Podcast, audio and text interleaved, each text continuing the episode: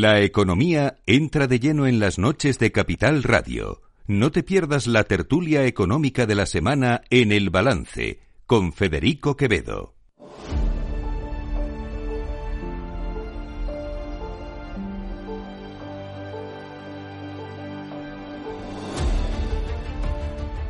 Las nueve de la noche, una hora menos, en las Islas Canarias, en la sintonía de Capital Radio.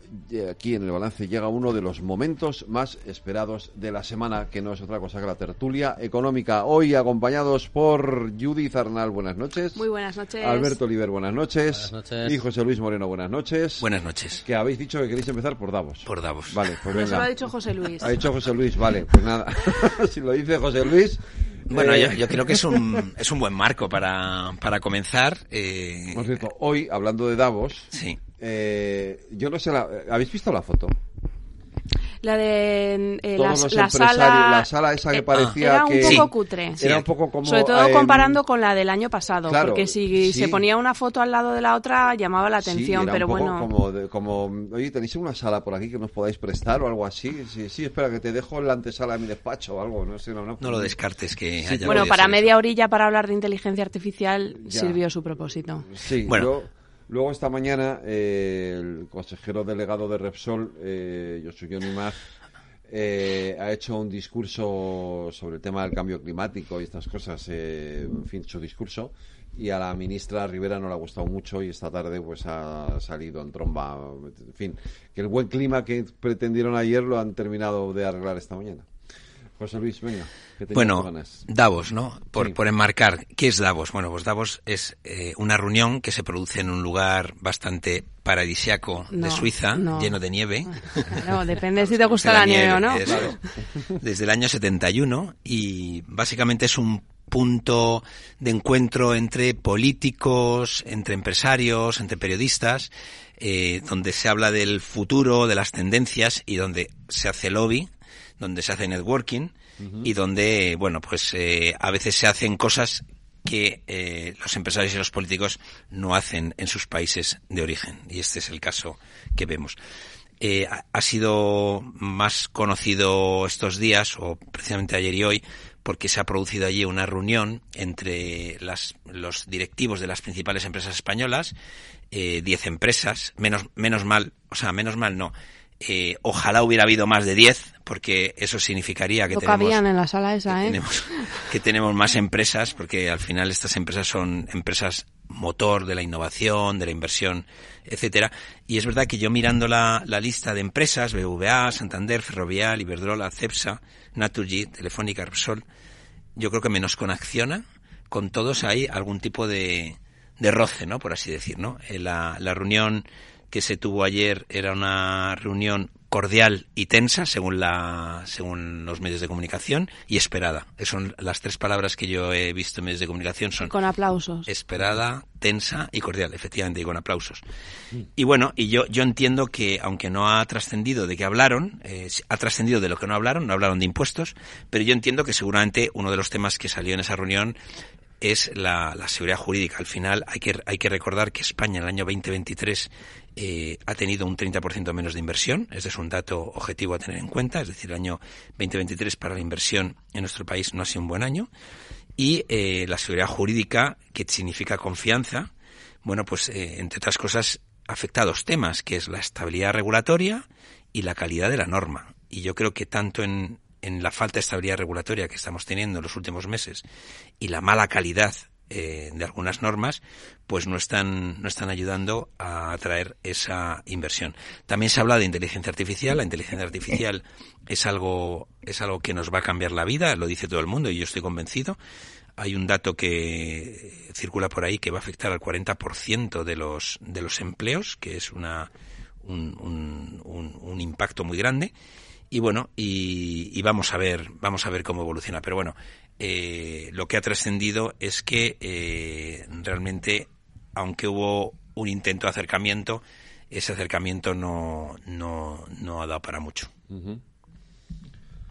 Pues yo, yo quería empezar o sea, con, con, eh, con, una reflexión un poco más general, ¿no? O sea, Davos, si analizamos las, lo que ha ocurrido en las últimas audiciones, ha pasado de ser un foro de, muy contestado a nivel general, por ser el centro del poder a nivel global, donde se toman las decisiones la, y, la del capitalismo. y demás, y, y, hoy parece más o menos un foro de socialcomunistas echados al monte, según que mi se ley. dedican, efectivamente, ¿no? Claro, entonces eh, bueno, pues si, analizamos eso, las, últimas ediciones, eh, yo creo que lo que se está dando es, una especie de cambio de paradigma de la visión hegemónica de la economía a nivel global. Y esto es interesante, ¿no? Porque además, cuando hay transiciones de este tipo, eh, de, donde teníamos, bueno, recordaros, ¿no? Fukushima, el fin de la historia, donde el, el, comercio iba, iba, iba a acabar por pacificar un mundo que hoy vuelve a tener tensiones geopolíticas muy importantes y bloques muy, muy diferenciados y auges de, de determinadas potencias que, que, ponen en jaque la estabilidad del sistema, tal y como la hemos conocido en los últimos, en las últimas cinco décadas, quizás, uh -huh. eh, pues, pues cuando uno, algo no empieza, no termina de hacer y algo eh, no termina de morir, es donde, donde decían, ¿no? Pues, eh, no sé si Gramsci me decía, decía, que es donde nacen los monstruos, ¿no? Eh, yo me quedo con, con, con, un apunte, ¿no? Porque eh, en las últimas dos ediciones eh, hubo algunos manifiestos de, de gente con, con, mucho dinero, multimillonarios a nivel global, que, que, habían ya apostado por pagar más impuestos, ¿no? Eso dicen. Pero, pero esta vez...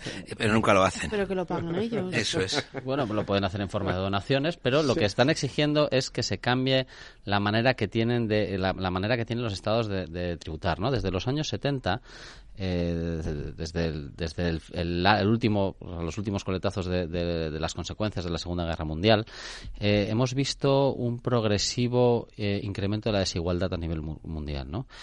Y en concreto desde el año 2000, el que no estaba Clinton, el gobierno de Estados Unidos, y uno analiza los datos de, la evolución de la productividad a nivel en, en, Estados Unidos particularmente y la evolución de los salarios, se ve que la productividad ha seguido creciendo a un ritmo muy razonable y, y lo que ha ocurrido es que se ha desacoplado de los salarios. Entonces estamos en un mundo donde cada vez se produce más y mejor, eh, mientras eh, esa riqueza no se reparte de manera equitativa, por lo menos no se reparte como se repartía antes. Si tradicionalmente eh, en el sistema capitalista, de, desde la revolución industrial, aproximadamente dos tercios de las rentas de las economías iban destinadas a los pagos de salarios, en los últimos años esa cifra ha caído más o menos hasta el 56%. Es decir, hemos, hemos, hemos perdido casi 10 puntos en relación a, a, a, lo, a lo que suponen el pago de rentas de los salarios, ¿no? Y esto que parece que no es gran cosa es un movimiento sísmico de proporciones épicas, porque es una tendencia que no deja de crecer. Y yo creo que en Davos eh, están preocupados con este tema, también con el cambio climático, que ahora, ahora entraremos, supongo que, a lo largo de la tertulia entraremos con, con este tema, porque sin duda es el, el, elefante en la sala. Bueno, no es elefante porque no es el elefante en la sala porque, porque sí que se habla del cambio climático, ¿no? Eh, pero pero la, la creciente desigualdad a nivel global creo que tiene muy preocupados a los gobernantes porque entienden que si esa desigualdad sigue creciendo al ritmo que lo está haciendo, los problemas sociales van a ser de, de, mayor magnitud, ¿no? Pues yo, eh, siguiendo con algunos de los temas que han comentado tanto José Luis como Alberto, empezando con el tema de la seguridad eh, jurídica y me quiero referir en especial a la calidad de las normas. Yo creo que aquí hay eh, dos problemas. Uno, una proliferación normativa brutal y hay estudios realizados eh, por investigadores del Banco de España y del Banco de Francia al, al, respecto, donde se cuantifica el número de normas que se han aprobado en España a nivel eh, estatal, autonómico y, y local en los últimos años. No tengo el número exacto, pero desde luego hay una proliferación normativa muy grande y además no solo una cuestión de cantidad sino de calidad de la norma, ¿no? Como comentaba José Luis. Y hasta y en este sentido yo me pregunto hasta qué punto el hecho de que se legisle últimamente por medio de Real Decreto Ley de manera bastante habitual no tiene un impacto sobre la calidad de la norma. ¿Puedo meter una cuña? Claro, eres el jefe. Hombre. No, la voy a meter porque el, el Tribunal Constitucional acaba de declarar en el año 2016 Cristóbal Montoro por Real Decreto cambió el impuesto de sociedades para eh, endurecer el acceso de las grandes compañías a determinadas deducciones del impuesto de sociedades. El Tribunal Constitucional acaba de declarar inconstitucional ese, esa medida. Y ¿La ahora medida el gobierno, o, el, o, el, procedimiento? El procedimiento. Uh -huh. Y ahora el gobierno va a tener que devolver miles de millones de euros a esas grandes empresas porque estaban mal cobrados, porque el procedimiento no era el adecuado. Esto es la seguridad jurídica y estas son las consecuencias que tiene el hacer las cosas mal, como en su día, eh, y en esto yo lo siento, pero eh, hizo Cristóbal Montero. Es que el, el, concepto de extraordinaria y urgente necesidad no yo creo que en principio debería ser un concepto bastante bastante estrecho. Está en el artículo, si no recuerdo mal, 86 de la, de la Constitución y debería ser un concepto bastante, bastante estrecho. Yo recuerdo haber redactado varios reales decretos leyes y la justificación de la extraordinaria y urgente necesidad era, era, una parte muy, eh, muy importante. Pero cada vez eh, vamos, vamos eh, increciendo y, y, claro, pues no es lo mismo redactar eh, en una semana eh, una pieza normativa que entra en vigor. Bueno, algún Real Decreto Ley tiene alguna vacatio legis un poco más amplia, pero eh, no es lo mismo redactar un Real Decreto Ley en una semana que entra en vigor prácticamente al día siguiente que pues presentar un anteproyecto de ley que sale a audiencia pública, luego que el Consejo de Ministros adopte el proyecto de ley y entonces entran cortes. Entonces yo ahí entiendo... Se piden informes, el Consejo de Estado opina. Eso es. Entonces ahí entiendo que la calidad normativa también depende mucho del procedimiento y de la tramitación que se, que se emplee. Y en cuanto al tema impositivo que, que, decía Alberto, yo entiendo perfectamente lo que, lo que dices, pero creo que para resolverlo es muy importante que haya un acuerdo de imposición a nivel global, como el que ha habido, por ejemplo, pues para establecer un, una tasa impositiva, un tipo impositivo mínimo del 15% para las eh, grandes empresas. Pero indudablemente va a haber eh, jurisdicciones que no quieran eh, establecer eh, según y qué tipo de gravámenes fiscales porque es una ventaja competitiva para, para ellos.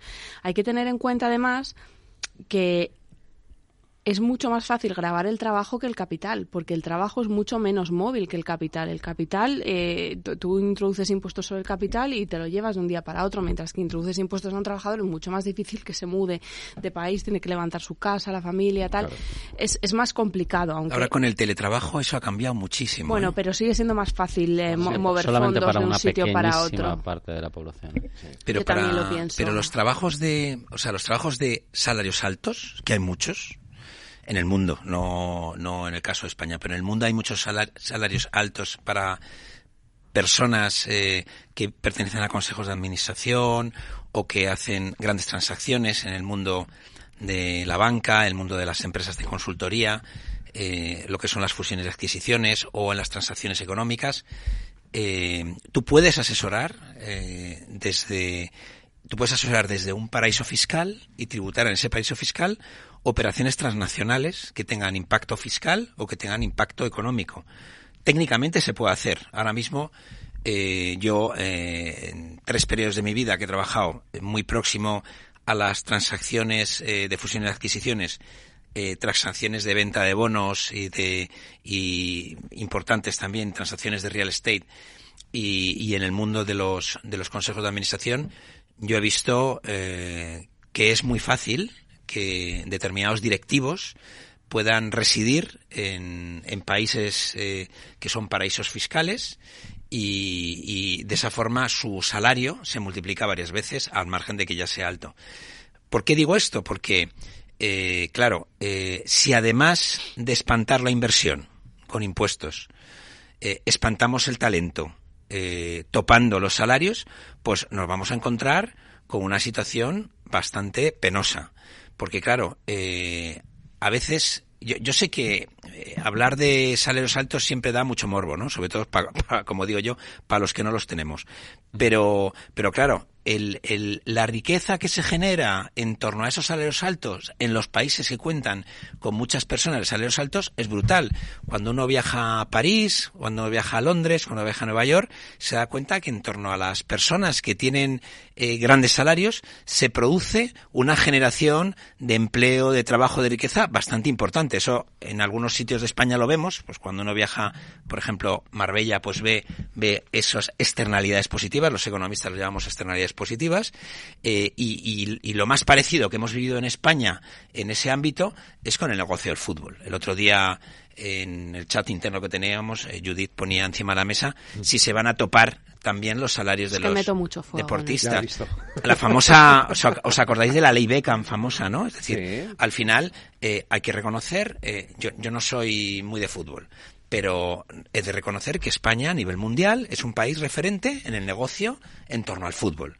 Y el negocio en torno al fútbol, en parte, es el que es por esos salarios desorbitados que cobran eh, muchos futbolistas en nuestro país, pero que a su vez son capaces de, de, llenar estadios enteros, de conseguir que de algunos países vengan aviones repletos de turistas, que esas personas vengan, por ejemplo, a las grandes ciudades, a las grandes competiciones y entren en un hotel, en un, en una, en un restaurante, que se genere en torno a ese negocio que es el fútbol, pues muchas externalidades positivas, al margen de, de, eh, en el caso, por ejemplo, de Madrid, yo me acuerdo perfectamente que era mucho más conocido, evidentemente, el Real Madrid que la Comunidad de Madrid. Cuando yo vendía los bonos de la Comunidad de Madrid tenía externalidades positivas por el Real Madrid. Yo me acuerdo eh, en, Emiratos eh, que cuando yo pasé el control para entrar ahí, el tío del pasaporte vestido de policía me miró a los ojos y me dijo, una última pregunta, last question. Y yo digo, ¿qué me va a preguntar? Y me dijo, ¿Real Madrid o Barcelona? Entonces me entró la risa, me entró la risa. Entonces,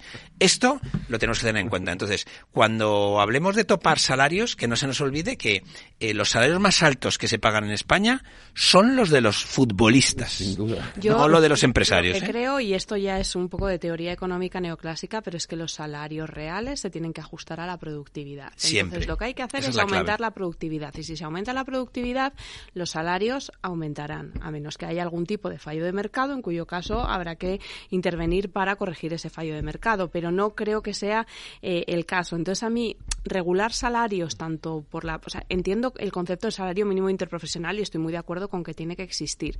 Pero yo creo que en general la estructura salarial es algo que ni se debe ni se puede eh, regular, porque es que es la antesala de una economía absolutamente intervenida. ¿Tú crees que es un globo sonda esto que ha salido, no?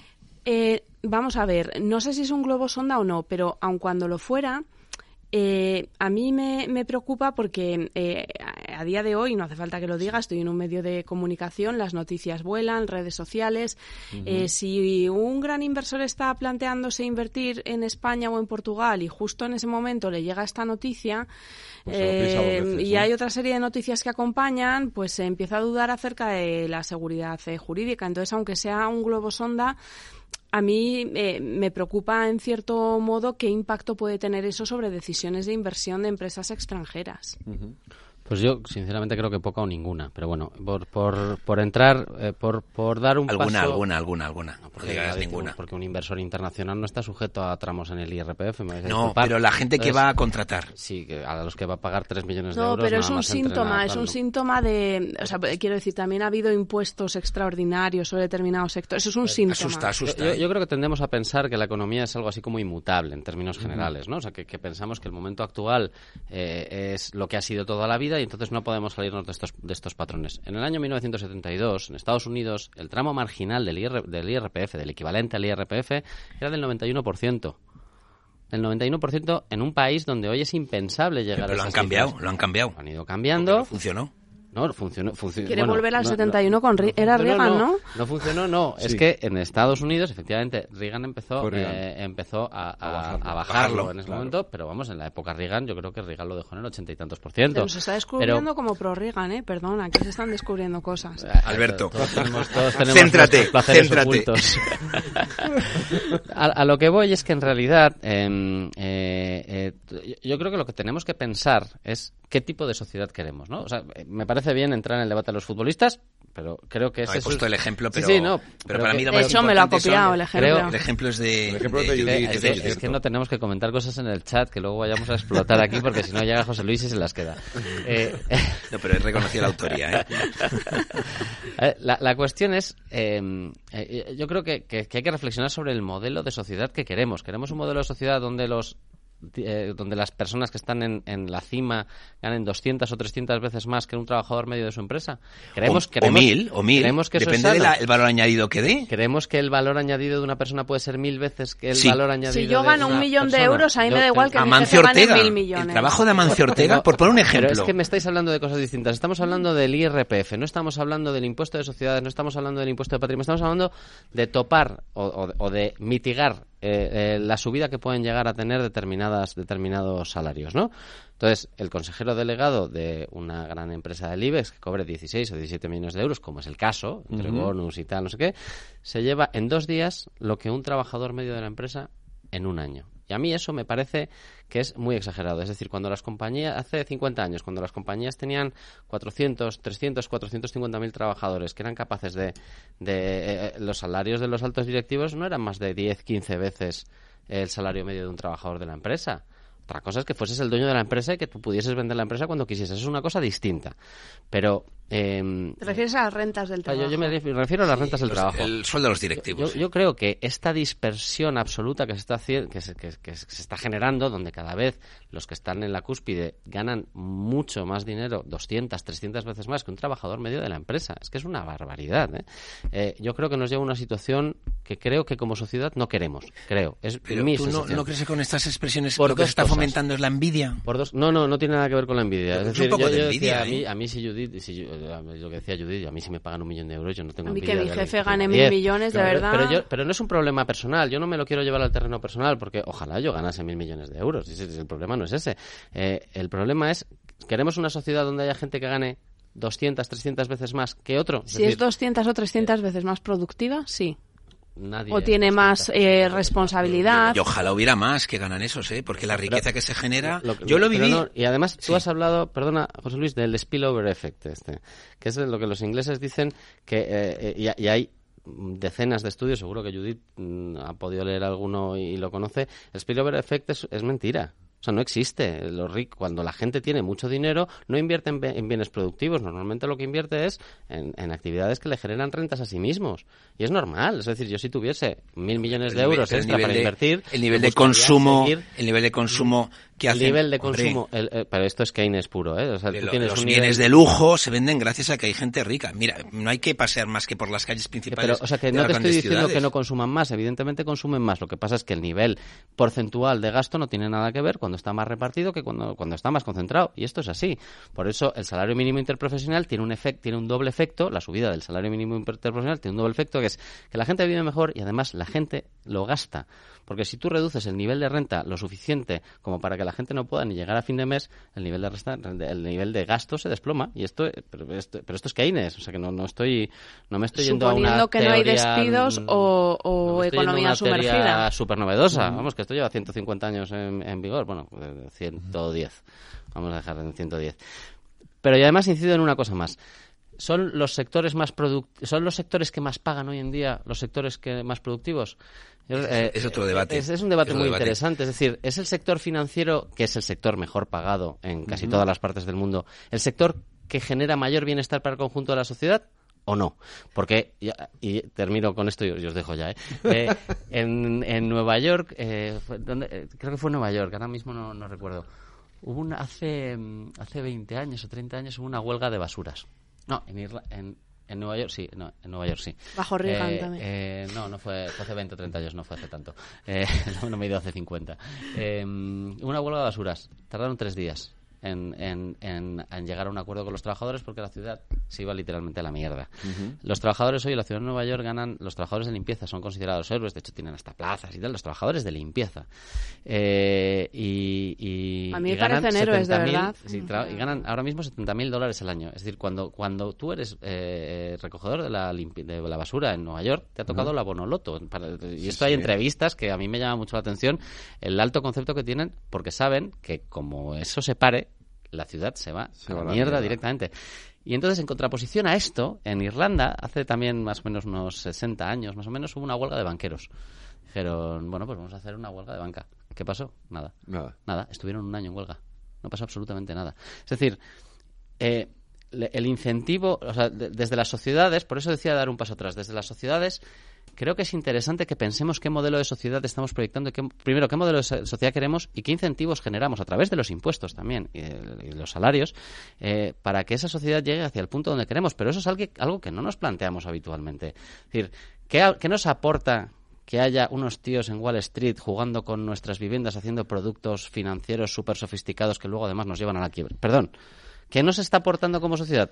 Y nos estamos retribuyendo de una forma Todo el sector bancario, eh, vamos a ver, por... Es que no, todo, es, no todo es eso. eso vamos a ver, sobre todo en una economía como la europea, que está especialmente bancarizada, donde el 75% de la financiación empresarial es bancaria y no de mercado de capitales, yo creo que los bancos juegan un papel muy importante eh, de dar acceso al crédito. No, estaba entrando en el sistema, para, ¿eh? para, las empresas y para los eh, hogares, bueno, pues si uno se quiere comprar un piso o quiere iniciar un proyecto personal, pues también mm, conceden préstamos y luego, por supuesto, pues en términos de guardar los ahorros, ¿no? Lo que todos pensamos, los depósitos, con el fondo de garantía de depósitos, que por cierto hay que tener en cuenta que ese fondo de garantía de depósitos se nutre del dinero de la propia industria bancaria, son aportaciones que van haciendo los bancos. Vamos, que yo no quiero aquí ser la que defienda al sector bancario, pero que sí que, juegan un valor social. Que a mí me parece que el sistema bancario juega un, papel esencial en, en la construcción de la economía, lo cual no quiere decir que todas las partes que generan salarios estratosféricos me parezca que estén ajustados al valor que aportan a la sociedad.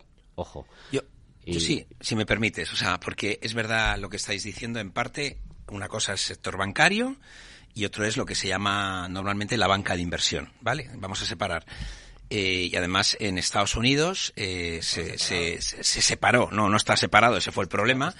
eh, se, se, se, se separó porque precisamente uno contaminaba a otro, porque además, evidentemente, en un, en un sector eh, se juega con el dinero de la gente que pone esos ahorros en los bancos y esa es la garantía que tienen que tener los bancos de que eso eh, se va a devolver y luego en el otro pues tiene que ver ya con la inversión y efectivamente pues cuando tú inviertes en esos productos ahora ya que esto evoluciona mucho pues de alguna forma te clasifican el riesgo y claro a mayor riesgo mayor rentabilidad y, y es verdad todos hemos visto lo que ocurrió en Estados Unidos eh, eh, cómo se, se empaquetaron esas hipotecas de baja calidad y se mezclaron con otras hipotecas que no tenían tan baja calidad, se contaminaron y ocurrió lo que ocurrió y eso fue un poco el germen de, de Fannie Mae y, y, Lehman Brothers. eso es. Pero eh, lo que es muy importante es, no mezclar las cosas. Es decir, eh, cuando una empresa, eh, una mediana empresa, una gran empresa, accede al mercado de capitales porque tiene que eh, realizar una inversión o tiene que comprar una empresa o, tiene que eh, emprender un nuevo negocio, eh, es, es, tiene dos opciones. Una, o, o, es una caja que genera eh, a través de sus ingresos o si quiere dar un paso más allá, va al mercado de capitales. Esa labor del mercado de capitales, que es muy compleja, eh, tiene muchas etapas. Tiene una etapa en la que se estudia eh, cuál es la ventaja de esos bonos o esa actividad futura otra ventaja que es explicarle a los inversores que eso es una actividad que les va a reportar un beneficio y todo eso pues efectivamente tiene una remuneración. Y las personas que hacen esas operaciones, yo he trabajado con ellas, yo era cliente desde la Comunidad de Madrid de este tipo de perfiles. O sea, que no pues te has forrado. No, yo no, porque yo, yo, yo era de la parte que pagaba los servicios por toda la Comunidad de Madrid. Pero es Luis quiere hablar del FLA. Hemos, no, hemos pagado, hemos pagado eh, eh, unas, eh, unas comisiones por esas transacciones. Si no se hubieran pagado esas comisiones, esas transacciones no se hubieran hecho.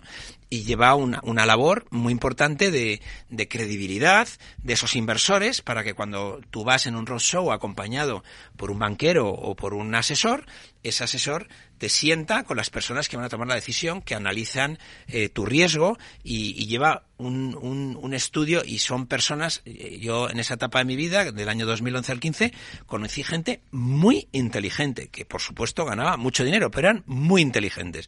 Bueno, pues eh, gracias a que existen estos perfiles, se producen esas transacciones y se produce de, de alguna forma esas operaciones que son tan importantes en el caso de, de una administración un gobierno de España o una comunidad de Madrid para seguir financiando los servicios públicos que no se pueden financiar solamente mediante impuestos, mediante las aportaciones eh, que tienen, eh, digamos, los contribuyentes, sino que se tienen que endeudar y en el sector privado pues lo mismo, es decir, las empresas que hemos antes citado, como un Repsol, un Iberdrola, BBVA, Santander, acuden al, mercado de capitales y, de hecho, eh, en los años justo pues, 12, 12-13, se llegaron a cerrar los mercados, eh, se llegaron a secar los mercados eh, de capitales para las empresas españolas. Primero fue para el, el bono soberano, subsoberano, y luego hubo, yo, yo viví esa situación en, en Londres, yo estaba en reunión con inversores cuando me enseñaron las pantallas eh, de, de, de, Bloomberg y Reuters, donde se veía clarísimamente que ahí no se transacciona, no había ninguna operación que se cerrase al precio que fuera con eh, cualquier empresa eh, que tuviera un origen español, sea banco, sea energética, etcétera. Y de verdad que eh, esa fue una situación muy complicada. Entonces, eh, ese negocio, ese negocio, esa actividad, que es la financiación, el mercado de capitales, es una, es un mercado complejo, no todo el mundo es capaz de hacerlo. Hay muchos países del mundo donde eh, tienen cerrados eh, los mercados y no tienen personas de este perfil, pero Estados Unidos, Alemania, un poquito España, eh, Reino Unido, por supuesto, Suiza, hay un montón de países, Bélgica, Holanda, donde la, esta actividad genera muchos ingresos para quien las desarrollan y muchos ingresos para aquellos que invierten. Entonces, yo creo que tenemos que ser claros que que es fundamental de que esté esto bien regulado, que esté muy separado de la parte bancaria,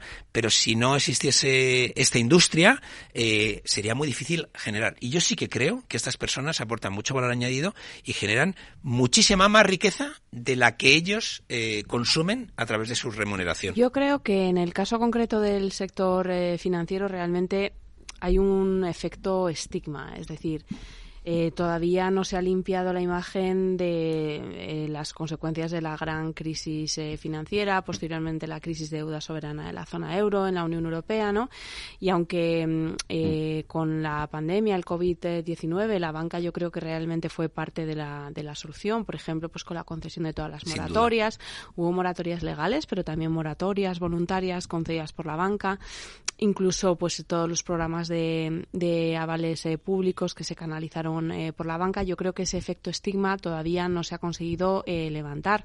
Y, de ahí yo creo que eh, todas estas referencias a, los sueldos de, los banqueros, luego también al tratarse de un sector regulado, pues hay más información al respecto. Por ejemplo, la Autoridad Bancaria Europea anualmente presenta un informe de high earners, es decir, de personas que trabajan en el sector bancario que tienen sueldos por encima de un determinado nivel, con lo cual hay más transparencia hay más información, entonces se puede eh, juzgar más. Pero lo que me llama mucho la atención es que muchas de las críticas se centran en el sector financiero, pero nadie dice nada de los futbolistas. Y esto es lo que a mí me, me, confirma que se trata de un efecto estigma, porque la gente relaciona el fútbol, como es lógico, con el ocio. Entonces le parece muy bien que el jugador que a ellos les gusta cobre. Golf o el golf sí. o el tenis. Sin embargo, pues eh, en lo otro sigue habiendo un efecto estigma. Entonces yo creo que realmente hay un componente psicológico y de percepción social muy fuerte. Es que yo ni siquiera voy a eso. Yo lo que es, o sea, yo lo que planteo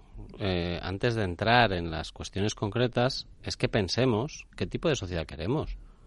O sea, si, si, si luego podemos entrar en, los debates, ¿no? Eh, es La sociedad capitalista. Es razonable, es razonable. Mira, el, Luego te voy a contar lo que yo vi cuando visité la isla de Cuba hace cuatro años. Ah, yo estuve este verano y me puse muy malita, muy malita. Lo recuerdo, la verdad, eh, me, dio una gastroenteritis muy fuerte. no, no, no. Es que te cagas en el comunismo. no. me puse fatal.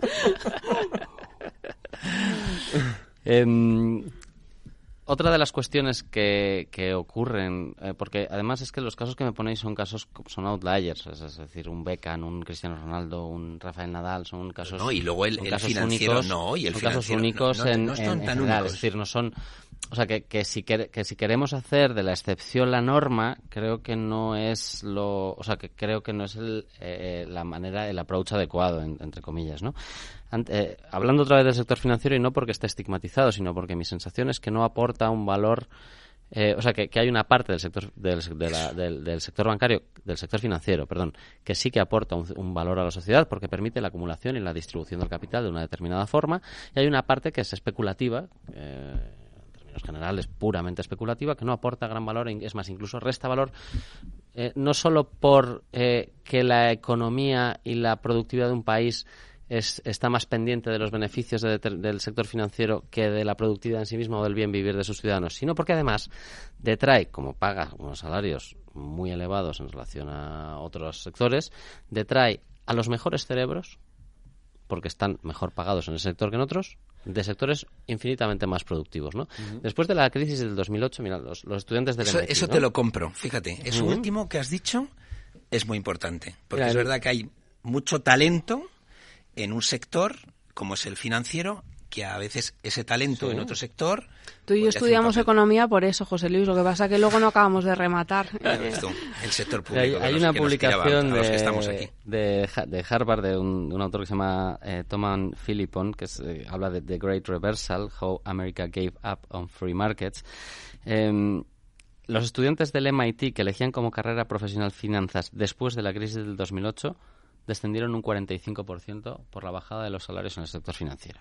Es decir, tenías a los estudiantes del MIT empeñados en irse a un sector que desde el punto de vista de bienestar para un país, para una sociedad, eh, no, no aporta tanto, es decir, cuando... Sí, cuando sí que la- aporta, sí que cuando la aporta. Tú pandemia- crees que no aporta, pero no, aporta, no, ¿eh? Yo, yo, no, yo creo que, que hay una parte que aporta porque el, el sistema financiero ha permitido grandes desarrollos en, en, en los últimos, Tú- en las tú- últimas décadas. Dime el, el continente desarrollo- donde, donde peor sistema financiero hay. Dímelo. pero, pero si no, África. si no, no- pero si no te estoy hablando de eso, yo, yo estoy diciendo que el sector financiero aporta un gran valor en tanto en cuanto sirve a los intereses de un país, en cuanto es capaz de redistribuir, de acumular el capital, de juntar capital y poder distribuirlo de manera más eficiente de lo que lo hacen los usuarios, no, no se puede, o sea, los usuarios de forma individual, sin un sistema eh, bancarizado, es imposible que acometan determinadas inversiones. Los estados mismos son incapaces de acometer determinadas inversiones si no tienen un sistema financiero potente detrás. Eso no quita que haya una parte del sistema financiero que se dedique a la especulación. Y eso es lo que yo creo que no aporta valor. ¿Y dónde Eres una están- pequeñita. De- en cualquier empresa que se dedique a, a materias primas, a, a- a cereales, ¿quiénes son las personas que más ganan dentro de esa empresa? Más que los, más que los altos directivos. Los traders que tienen un bonus de tres Ya. pares de narices. Y yo te, te lo puedo decir de primera mano. O sea, yo conozco traders que ganan en un día lo que yo no voy a ganar en 10 años. Pero el valor añadido que le dan a sus empresas es brutal, Pero porque eso la- comisión. Pero es que tú estás confundiendo valor añadido con ingresos.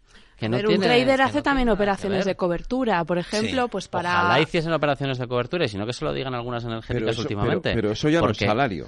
¿Eh? Eso ya no es salario. No, es bonus. Es bonus. Sí, sí, sí, pero, o sea, estás, est- estás fomentando un determinado tipo de prácticas que incluso cuando van en contra de las, del- del bienestar de un país, eh, las llevan a cabo. Acordaros de Enron en el año. Vale. eh, ¿Os acordáis de Enron Sí, que sí, se sí, fue sí, a la me acuerdo. En los Yo, incendios en de esa Cali- época en los- estaba yo en Arthur Andersen. ¿Cómo en- me voy a acordar en de Enron? Ya tenía 55 Cerramos. años ahí. Sí, pues a mí me tocó Enron en Arthur Andersen y Y en el año Arthur 2007 tenías 5 años. No, el 55. Qué mala. Andersen. Yo viví, yo viví Enron. Pues fijaros en Enron cómo fue la cosa, que se dedicaban a azuzar incendios y a cortar suministros de, de energéticas para disparar el precio de la electricidad. Es que eso es lo que yo creo que a veces entra en contradicción el ganar mm, dinero a las puertas de una forma completamente no no era ilegal bueno bueno luego Bueno, fue un poco el- ilegal no el tema de los bonus te lo voy a comprar, pero yo siempre pondría el ejemplo de la agencia tributaria. Es decir, el bonus en la agencia tributaria se ha convertido en una cosa ah pero es que, a mí me- negativa. es que pero es que a mí eso me parece eh, efectivamente esos son eh, esos son eh, esos son eh, eh, comportamientos perversos Pero, ¿cómo se dice? pero, por ejemplo, en la, en la gestión de los bonos, la, la, en, en la banca, ya que sales el tema, eh, se ha mejorado porque eh, se condiciona eh, la recepción del bono a que las cosas malas que puedan pasar no pasen. Es decir, no es como antes de la crisis que tú cobras el bono y luego salías corriendo. Ahora muchos bonos se reciben condicionadamente a que el impacto eh, sobre la cuenta de resultados de eso que tú has hecho no es negativo como pasó Claro, en algunos aspectos. si no estaba el incentivo a voy a aumentar los beneficios artificialmente en el corto plazo, Eso aunque es. esté llevando a cabo actividades no Yo sostenibles. eso te lo compro. El tema de, de los bonus perversos que se dan tanto en el sector público como en el sector privado, te lo compro. Pero cuando tú has hablado antes de la especulación, eh, la, has hablado con un algo negativo y para mí no es negativa la especulación. La especulación, todo lo- la bolsa, la bolsa tiene naturaleza La especulativa. bolsa es No, especulativa. Y gracias. No estoy de acuerdo con vosotros. La bolsa hoy es especulativa. pero Toda la no. vida ha sido especulativa. Sí. Yo no estoy de acuerdo. Un criptoactivo es especulativo. Una Bueno, acción sí, que tiene una supuesto. empresa detrás no debería Claro. ser especulativa. Bueno, pero hay una parte, hay una parte de los inversores que entran a la bolsa, que entran Con un criterio para de hacer Sí, como si fuera un casino, pero eso es su problema. Bueno, Quiero pero- decir, pero tú tienes una empresa con una determinada actividad económica, unos estados financieros, porque si va a bolsa correcto. tiene que tener determinada transparencia y tú la pero puedes eliminar, valorar. pero eliminar la parte especulativa de la bolsa se cargaría la bolsa, porque hay sí, porque hay muchos inversores que entran a la bolsa, pues porque tienen, eh, digamos, quieren hacer una operación a corto plazo, a veces les sale bien, a veces les sale mal. Es verdad que luego la, Lo- la regulación con el caso de Grifols. Bueno, Sí, con sí. Grifols, O sea, que- Grifols, vamos, es un yo- ejemplo del libro de, que de yo- cómo especular contra una Pero acción. que yo crea que no que la bolsa no es esencialmente un terreno donde debería especularse, no significa que no se haga. Y luego Claro. yo, yo, yo niego la mayor. Es decir, yo creo que especular no es malo. Lo que tiene que haber en la especulación. ¿Por qué? ¿Porque da tiene que haber, eh, no, o por qué? Es, la, la especulación tiene que tener una regulación clara para todo el mundo. Y todo el mundo saber eh, que hay una parte de una actividad, que pueden ser, tú has comentado los criptoactivos, yo comento la bolsa, pero también hay una parte especulativa, por ejemplo, también en los bonos. En los bonos, en toda la No. actividad financiera hay una parte que es especulativa. A ver, eh, si Incluso especular es no saber inmobiliario, qué va a cuando pasar uno en el futuro, de acuerdo, Eso pero es especular. no para mí eso es eso no es especular. especular. ¿Eso es No, especular? no, para Bueno. mí es- para mí eso es invertir sobre la base de espero si eres un inversor profesional u- u- Pero un, tú no un sabes- análisis económico sólido. tú no sabes lo que va a especular es decir, oye, yo pienso que el Bitcoin mm, va a subir un 10%, venga, Pero, por ejemplo, adelante. Otro, eso otro es negocio que es, especular. que en teórica, teóricamente es más estable, la- el real estate, el inmobiliario. Cuando las personas compran una vivienda para luego alquilarla, pues evidentemente ellos hacen sus números. Es un negocio especulativo. Claro, hacen sus números y dicen, oye, dependiendo de la inflación, dependiendo de la demanda, dependiendo...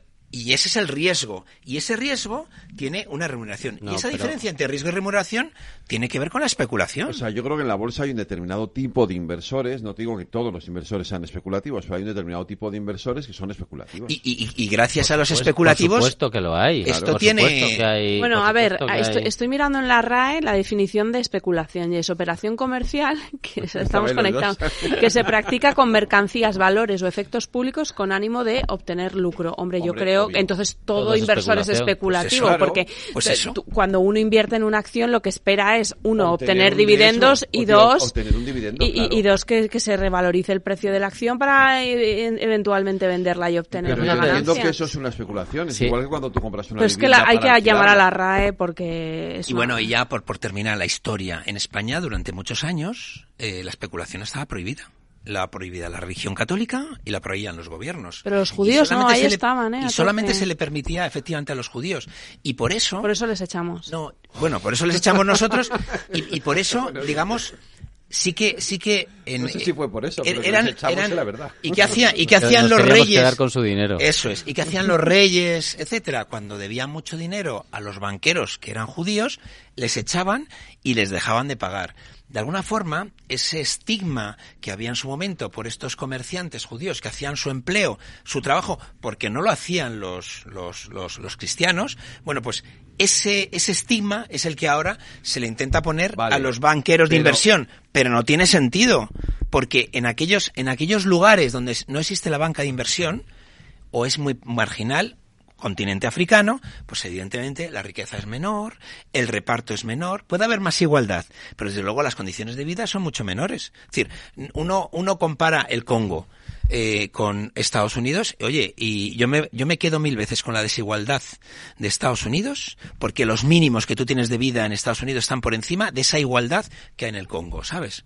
Hombre, entre el Congo y Estados Unidos, sí. Entre Estados Unidos y España me lo tendría que pensar. Claro, pero yo, yo, yo me quedo con claro, España, es- yo me eh, quedo en España, Claro, yo soy pero el europeo. Congo, José Luis, claro, es que también nos pones unos ejemplos. eh, Son Unidos- ejemplos de mi ley. Yo tengo que hacer un, un ejercicio de especulación porque si no pongo la publicidad, especulo con que ya me van a acabar riñendo. Así que vamos a hacer una pequeña pausa. Veo, veo una cosita. ¿Qué cosita es? Empieza por la letrita L. Ya lo sé. Letras del Tesoro. Si mires donde mires, ves letras del tesoro, en Renta 4 Banco te facilitamos comprarlas de forma rápida y cómoda. Entra en r4.com y descubre todas las ventajas de comprar letras con un especialista en inversión. Renta 4 Banco. ¿Quieres más? Tío, ya estoy en el tren. A ver si tengo suerte y llego tarde, ya sabes. 30 minutillos y me ahorro el billete. No creo que en media hora me pierda mucho allá en el pueblo. Como mucho al Paco contando por enésima vez cómo conoció a la Juani. Con el compromiso Renfe de puntualidad, si tu tren AVE se retrasa más de 15 minutos, te devolvemos el 50% y el 100% si se retrasa más de 30. Normal que alguno prefiera llegar tarde. Nadie te da más. No todos los trenes son como Renfe. Renfe, tu tren. ¿Qué es ir más allá? Con Arval podrás llegar donde te propongas de la forma más sostenible y asegurar un mundo mejor contribuyendo a la seguridad en carretera, al futuro de las ciudades y a la calidad de vida. Ser responsable sin tener miedo al liderar el cambio. Arval, la transición energética arranca aquí. Más información en arval.es.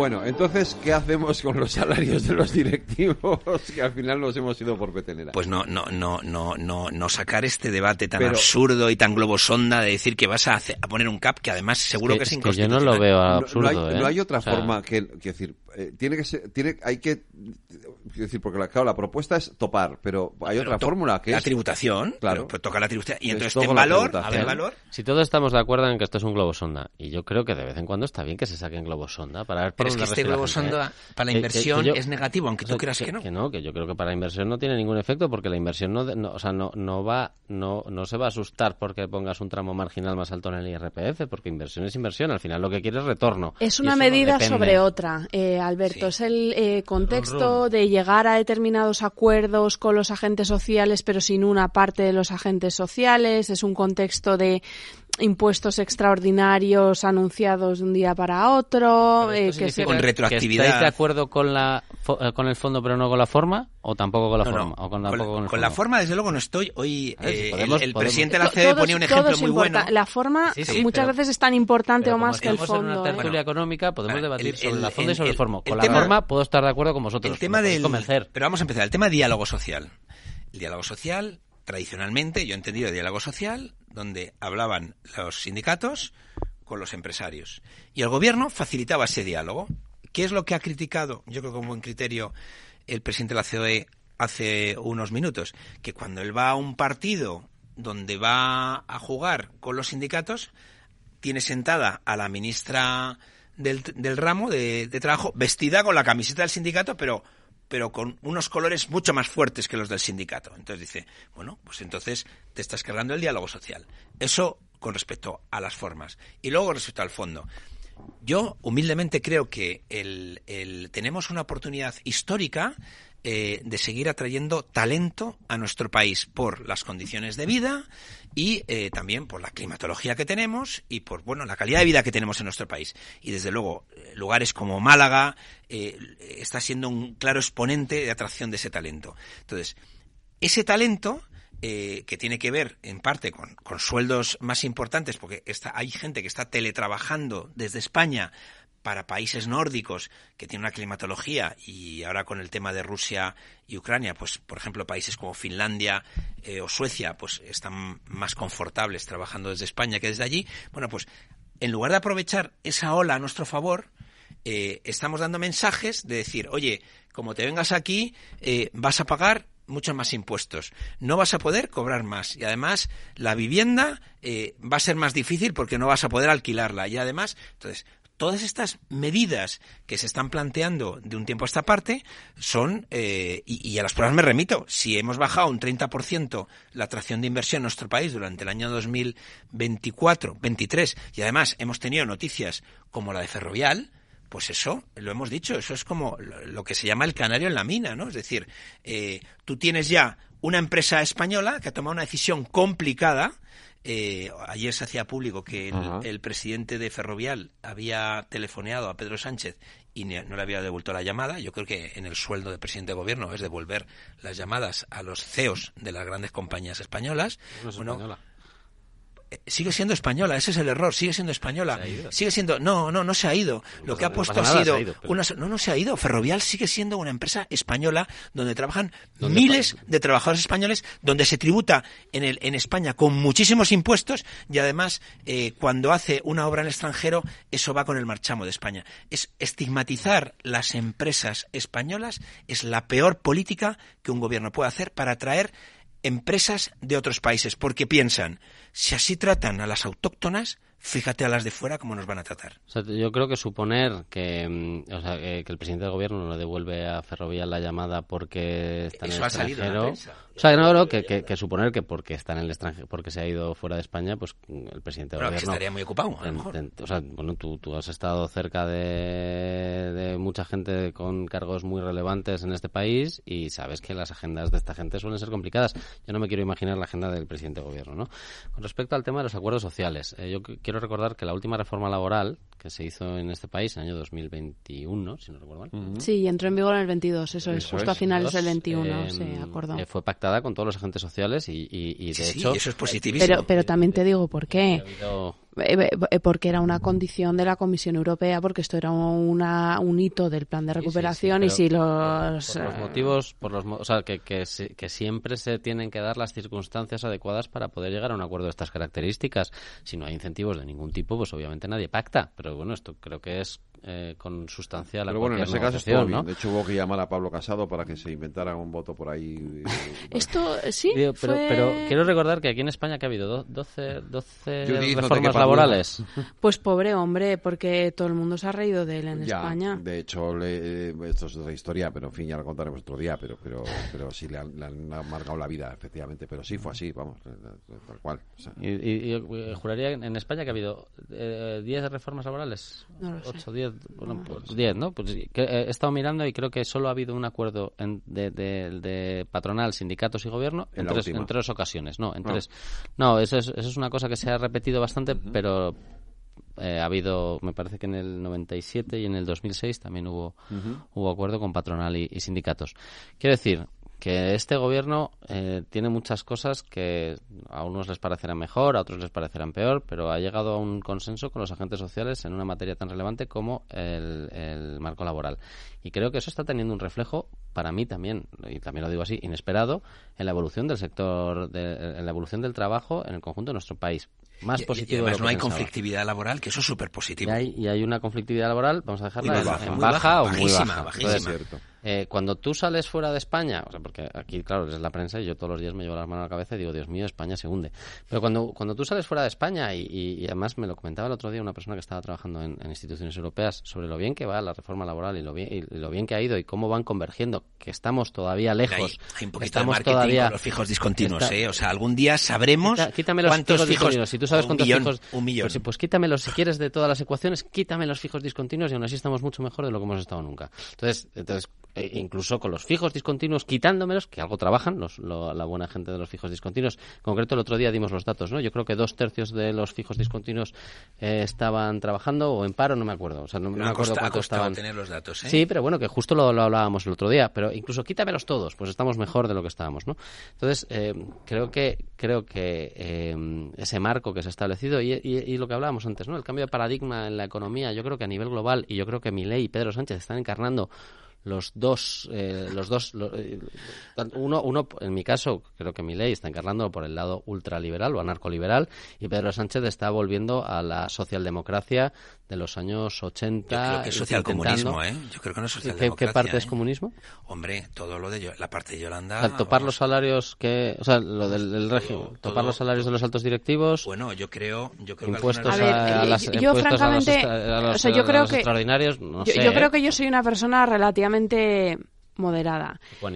Eh, vamos, claro, lo digo yo de mí misma. José Luis y yo estarías ahí en medio. Sería bueno que él me lo dijera otra persona, pero yo... Judith, yo... Judith eres una persona eh, muy moderada. Relativamente normal. No, no, no eh, ahora en serio. Eh, y lista, las, últimas, últimas medidas son un poquito O sea, yo, yo lo que echo de menos es realmente un diagnóstico de cuáles son los problemas que tiene la economía española en el corto plazo, de cuáles son los que vamos a tener en el medio plazo y de cuáles son las recetas para atajar esos problemas.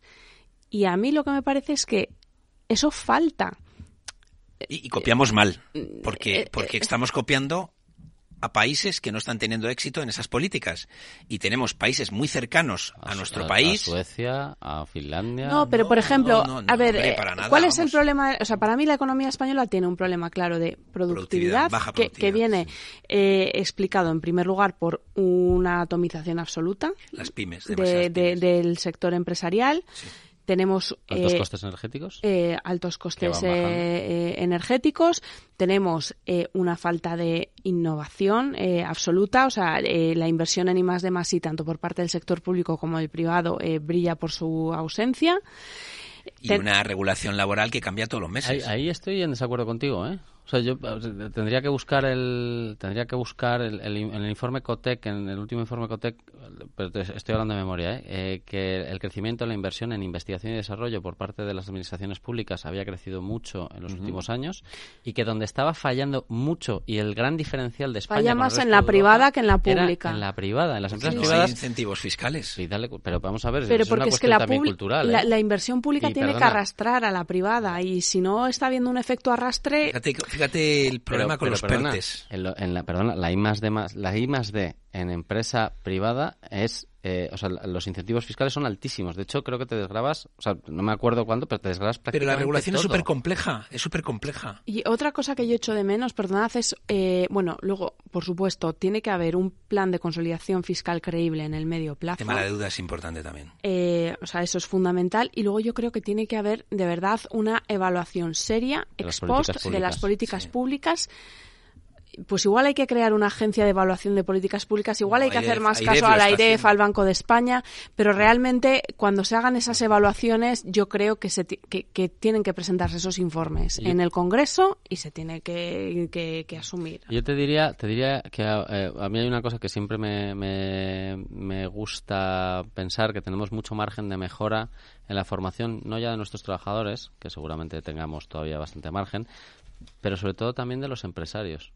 Creo que los empresarios en nuestro país son más cortoplacistas que los empresarios de otros países que tienen miradas No más largas. no estoy de acuerdo contigo. Yo creo que tiene que La ver ima- más o sea, con, el tama- con el tamaño de las empresas. Una empresa pequeña no puede asumir. tiene capacidad. Eh, mira, el, el- el papel que os pase de formación profesional dual, aprovecho para decirlo que el Real Instituto Elcano ha publicado un papel de formación profesional dual. Uno de los motivos por los que no hay formación profesional dual en España Por es por el tamaño de las empresas, Eh, una empresa más pequeña pues no puede exportar tanto, eh, no puede innovar. Entonces hay muchas limitaciones. Realmente que las empresas españolas ganen en tamaño sería fuente de solución para Tenemos muchos un- de nuestros tenemos problemas. un industrial con demasiadas pymes. Sí, 90 y... Para- con 8%. demasiadas microempresas. Micro- microempresas, Si de fuera- 3, o- 5 ojalá personas. fuera, po- porque claro, dentro de, de las pymes tienes las micro, las pequeñas, las Pero son medianas. micropymes, Son micros y Ay, mucho ha, ha autónomo. crecido el tamaño de las empresas últimamente? O sea, No, ¿eh? y, que y de verdad que es un tema que a mí a lo largo de mi carrera profesional me ha generado mucha frustración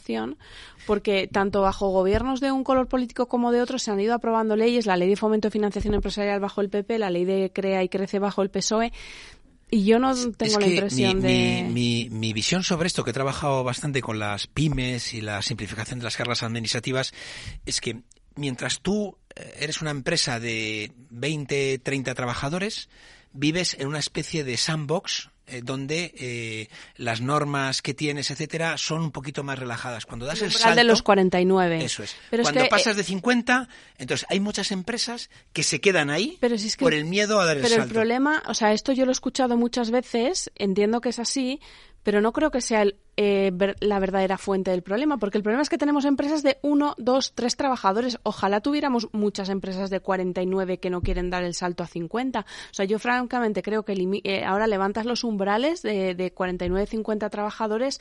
y- Yo haría el experimento. Y no habría un Y- cambio. y sust- vería- copia- yo copiaría, copiaría Alemania con esto. Si, si, si hay un montón de países a los que podemos... Sí, pero Alemania con la Mittelstand eh, es que es algo que viene desde Claro, de hace antes. décadas. eh, Pero ellos empezaron con un país es, devastado. Es un sector industri- o sea, Sí, es una economía industrializada, Claro. no de servicios. Pero empezaron con un país devastado. Es decir, es que, claro, dice, no, es que cuanto, cuanto más tarde empecemos, peor. El tema de la industria es clarísimo. ¿Dónde se consiguen empresas medianas grandes? En el mundo industrial. Yo tengo, Eh, tengo una teoría de por qué a Alemania le fue tan bien después de la Segunda Guerra Mundial. Y es una cosa empezaron de cero. Es una cosa bastante comunista. Cosa que nosotros no Eh, hicimos. Es Claro. una cosa bastante comunista. Eh, metieron a los sindicatos en los consejos de administración y alinearon el interés general con el interés de la empresa. Y de repente, la economía alemana fue como un tiro. Es decir, lo que se pensaba que iba a ser un freno, y porque, luego, porque y las escucha, potencias y, y como dice uno, y lee mis labios, plan Marshall también.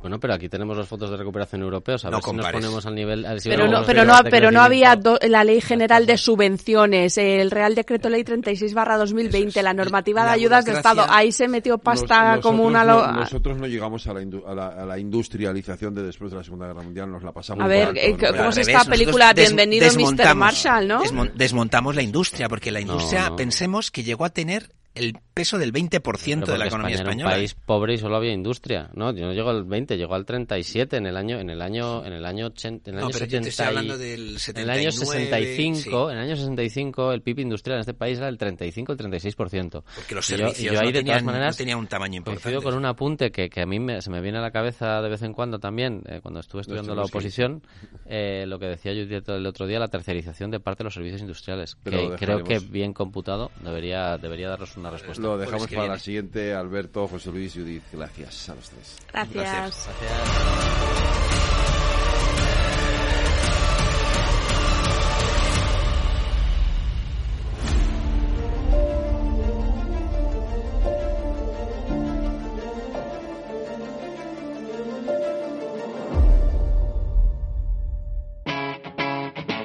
Capital Radio.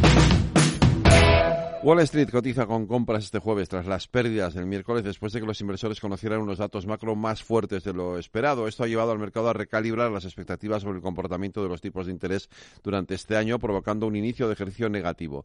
No obstante, en esta sesión el SP500 y el Nasdaq tratan de recuperarse de las últimas caídas, apoyados en la inteligencia artificial, el tema estrella en el foro de Davos.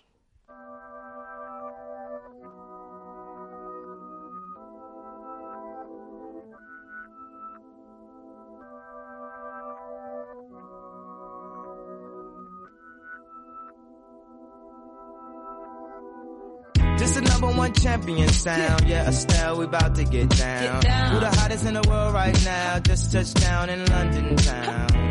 Bet they give me a pound. Tell them put the money in my hand right now. Set up a motor, we need more seats. We just sold out all the floor seats. Take me on a trip, I'd like to go. 44 años cumple hoy la cantante, actriz, rapera y productora de soul y hip hop británica Estelle Swaray, nacida en Hammersmith, en Londres, de madre senegalesa y padre granadino, publicó en 2004 su álbum debut con temas como Free y Go Gone en su segundo álbum, Shine.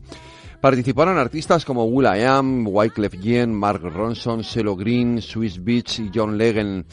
El single American Boy, este que está sonando con Kanye West, fue sin duda lo más sonado, número uno en el Reino Unido y premio Grammy. Hasta la fecha ha publicado tres álbumes más y actualmente es una de las artistas más respetadas del rhythm and blues británico. Con la música de Estelle, con este American Boy, nos despedimos. Hasta mañana en la redacción Aida Skirek y Lorena Ruiz, en la realización técnica Jorge Zumeta. Les habló Federico Quevedo. Eh, cuídense, sean felices y escuchen lo que viene, que no es otra cosa que el programa de la energía con Laura Blanco, aquí en Capital Radio.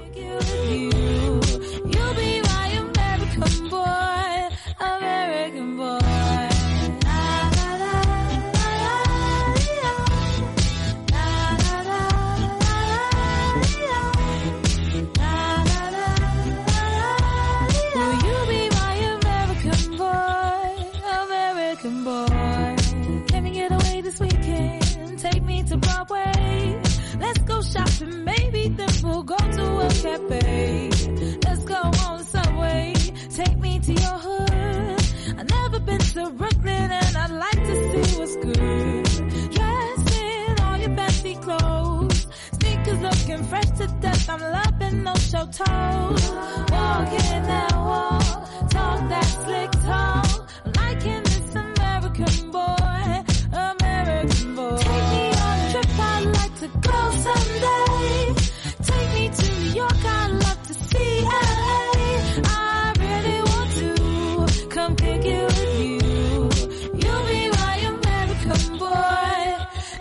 Block. Who killing them in the UK? Everybody gonna say UK. Reluctantly, cause most of this press don't fuck with me. Estelle once said, tell me cool down, down. Don't act a fool now.